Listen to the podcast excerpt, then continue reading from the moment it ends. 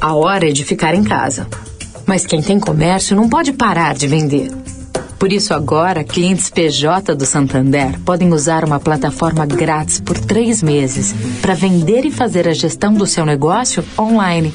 Conheça detalhes e contrate em santander.com.br/barra copiloto. Sua loja vai estar fechada, mas seu negócio não. O que a gente pode fazer para cuidar melhor de você hoje? Santander. Direto da Fonte, com Sônia Rassi.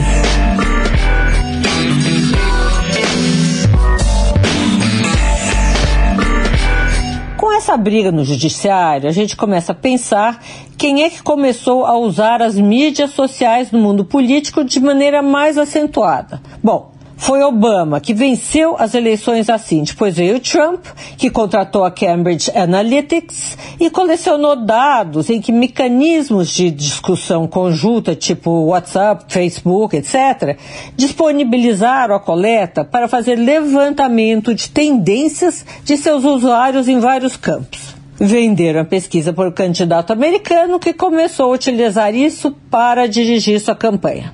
Logo depois veio a fake news. Como é que deve proceder o judiciário no caso de fake news?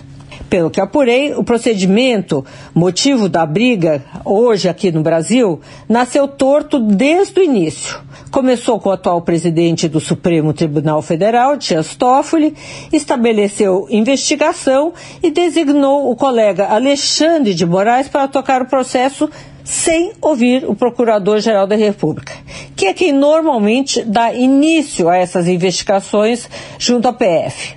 Bom, na época houve dúvida se isso era legal ou não. Pesquisas que eu fiz mostram claramente que uh, o Supremo Tribunal Federal, nesse caso, está investigando, julgando e condenando. O procurador Aras concordou na época que isso tudo bem. E agora mudou de ideia. Sônia Raci, direto da Fonte, para a Rádio Eldorado.